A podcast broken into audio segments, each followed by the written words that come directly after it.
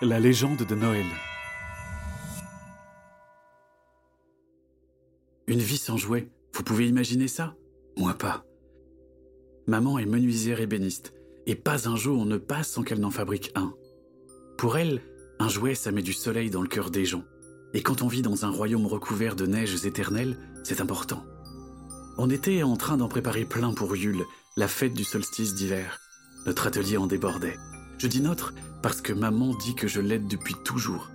Mon premier jouet, je l'ai fabriqué à deux ans. Et maintenant, du haut de mes sept ans, j'en ai déjà 71 à mon actif. D'après maman, j'ai un don, mais je ne lui arrive pas à la cheville.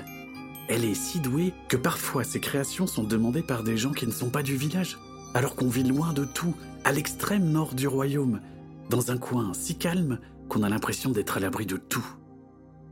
Ce matin-là, des coups de masse se sont abattus sur la porte, si fort que j'ai eu l'impression que la maison allait s'écrouler.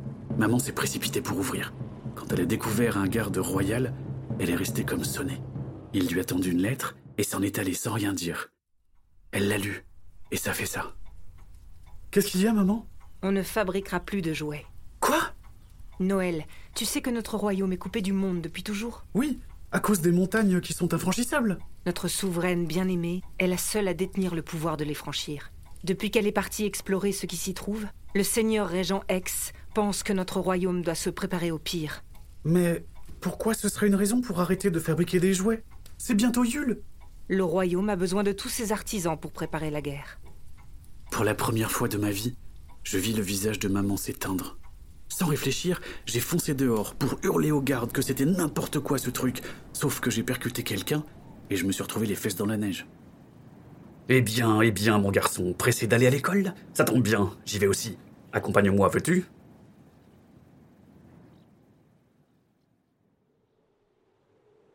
Ce petit bonhomme rondouillard avec sa bedaine qui dépassait de son pantalon ne pouvait pas être un garde. Il portait une broche en forme de flocon, l'emblème royal. Un sourire souligné par de petits yeux noirs m'ordonnait de le suivre. Arrivé dans la cour, j'ai découvert les copains terrifiés. Un soldat détruisait à coups de hache notre aire de jeu. On s'est regardé, perdu.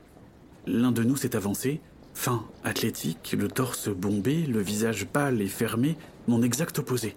Je ne l'avais jamais vu. Suivez l'exemple d'Okyo, mon fils. L'un à côté de l'autre, garde à vous. On s'exécuta. Puis, les mains dans le dos, l'homme au flocon passa lentement devant chacun de nous. Il était plus impressionnant qu'un loup des glaces. Je vais peut-être pouvoir faire quelque chose de vous. Pourquoi, monsieur? Maître Opia ne reviendra pas? Qui t'a donné la parole? Dix tours de cours. Mais. Vingt tours. Par ordre du seigneur régent, Maître Opia a rejoint la capitale. Je serai votre instructeur, Maître Pahu. Je vais vous apprendre à servir le royaume. Pauvre Léna, elle ne méritait pas d'être punie. Et puis, ses leçons étaient bizarres. Du calcul à la lecture, tout tournait autour de la guerre. Et il valait mieux ne poser aucune question et avoir tout bon. Sinon, vous étiez parti pour des tours de cours. Okyo, lui, était un élève modèle. Il se tenait droit, attentif, avec toujours la bonne réponse, et pendant la récré, il restait en classe, le nez plongé dans son cahier d'exercice. À l'heure du déjeuner, on a tous poussé un ouf de soulagement. On put rentrer chez nous. Mais aucune trace des parents. Vos parents reviendront à la nuit tombée, soyez sages et responsables. Voilà ce que nous a répondu le maître instructeur quand on est allé le voir, paniqué. Mais plutôt que de pleurer et de le traiter d'horrible gnou baveux, j'ai invité tous les copains à manger le ragoût de maman. Ça a été un sacré bazar de servir tout ce monde, mais un petit bol a suffi à leur redonner le sourire. Après ça, retour à l'école pour ouvrir un chapitre des aventures de la cour, notre jeu du midi où nos jouets vivent des histoires incroyables. Sauf qu'à peine arrivé, Pahu a bondi de la classe comme un démon. Où vous croyez-vous? En un clin d'œil, nos jouets étaient saisis et jetés sur l'aire de jeu réduite en miettes. L'instructeur sortit de sa besace un petit globe en verre qu'il jeta violemment sur le tas de bois. Un liquide poisseux se répandit. Puis il craqua une allumette. Les jouets sont interdits.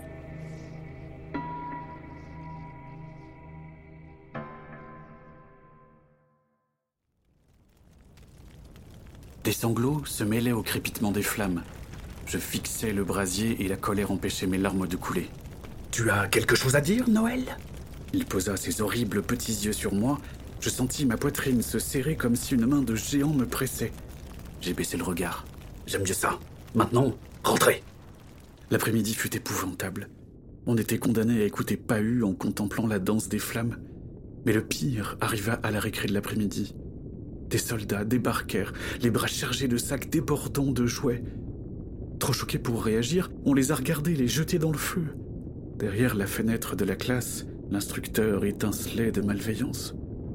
Il venait de brûler une part de nous, et comme pour éviter qu'elle ne disparaisse trop vite, on s'est tous regroupés autour du bûcher. Après la classe, on est rentré chez nous, désespérés dans un village sans vie. Par habitude, je suis passé par l'atelier de maman. Une tornade avait emporté toutes nos créations. Et puis je les ai vus. Deux soldats de bois rescapés de la rafle des jouets. Le premier, face contre terre, avait les jambes coupées. Le second, le crâne fendu, était appuyé contre la boîte à outils de maman. Je n'en revenais pas.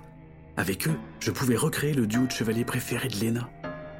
Je m'appliquais trop à les réparer pour voir le temps passer et entendre maman entrer. Noël Qu'est-ce que tu fais? Je prépare un super cadeau pour Léna.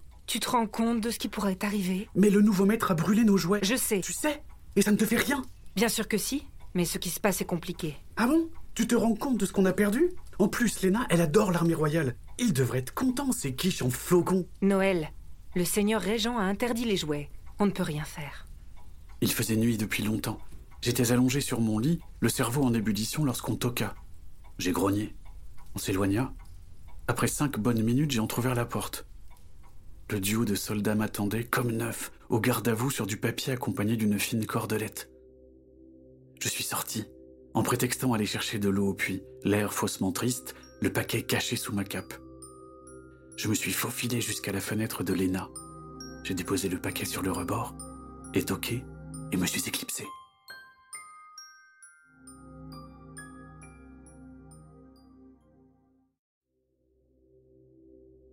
Le lendemain, tout le monde était éteint sauf Okyo. En même temps, il n'avait rien perdu, lui.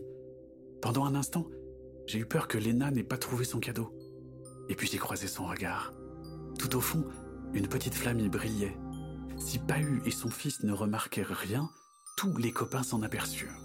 Si bien qu'à la récré, on est tous allés la voir.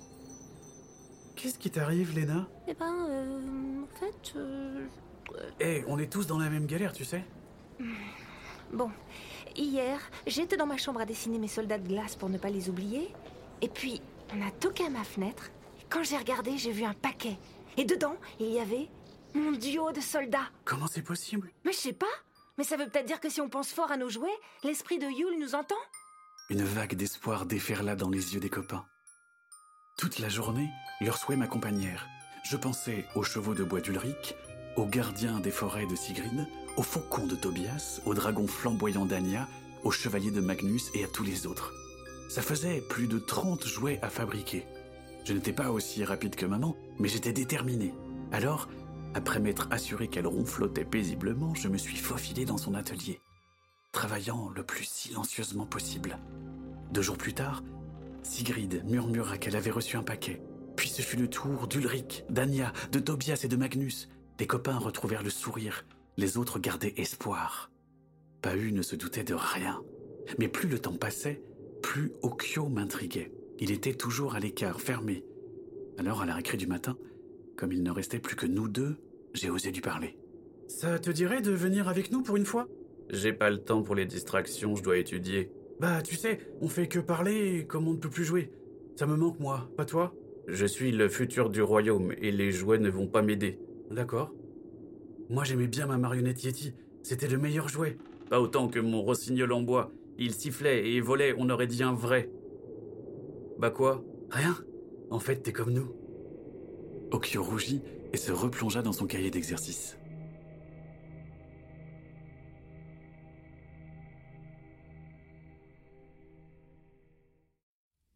Le problème, c'est que je n'avais jamais vu de rossignol. Maman connaissait des tas de choses et avait déjà fait des centaines de jouets oiseaux. Pour ne pas éveiller ses soupçons, j'ai agi alors que j'épluchais les navets pour le ragoût.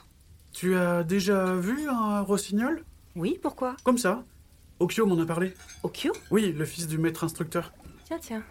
Mais il est toujours seul, dans son coin, à travailler, même pendant la récré. J'ai rien fait de mal. Et tu crois qu'un dessin lui ferait plaisir? Trop. Pendant que le dîner mijotait, maman dessina, avec un sourire que je n'avais pas vu depuis longtemps. En un rien de temps, l'oiseau fut terminé, me donnant l'impression qu'il pouvait s'envoler à tout moment. Lorsque maman fut endormie, je me suis glissé dans l'atelier. À l'aide de son dessin, je n'eus aucun mal à fabriquer le cadeau d'Okyo. Deux nuits plus tard, j'avais une réplique parfaite de l'œuvre de maman. J'aurais tellement aimé lui montrer. Le lendemain, à peine réveillé, je n'avais qu'une envie, que la nuit arrive. Je n'ai pas vu la journée passer, mais la nuit venue, seul dans les rues du village, le cadeau caché sous ma cape, le doute me frappa. Je savais où habitait Okyo, mais je ne savais pas où il dormait. Et si je me trompais de chambre? Et si son père me découvrait? Et si la maison était gardée? Et s'il y avait un molosse capable de me traquer? Heureusement pour moi, il n'y avait aucun garde, encore moins de molosse. Mieux encore, la chambre d'Okyo était allumée. Malgré l'heure tardive, il travaillait encore, alors que son père dormait. Il méritait vraiment ce cadeau. Je me suis couché le cœur léger. Le lendemain, au petit déjeuner, notre porte d'entrée explosa. Pahu entra flanqué de trois gardes armés. Il pointa un index rageur sur maman. Laja, vous êtes accusé de haute trahison. Comment? Mais je n'ai rien fait. Je travaille sans relâche au chantier. Visiblement, vous trouvez le temps pour faire ça. Pahu jeta à ses pieds les restes du rossignol d'Okyo. C'est moi le responsable Noël, tais-toi Ne sois pas ridicule, petit. Seule ta mère est capable de créer une telle horreur. Mais c'est vrai Noël Plus un mot, gamin, ou tu vas le regretter. Emmenez-la.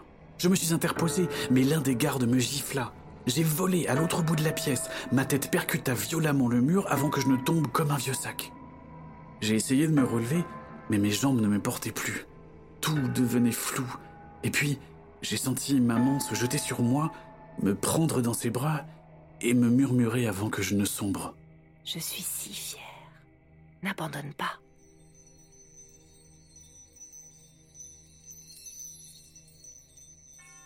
Comment Noël va-t-il sauver sa mère et son village? Vous le saurez bientôt en écoutant les prochains épisodes.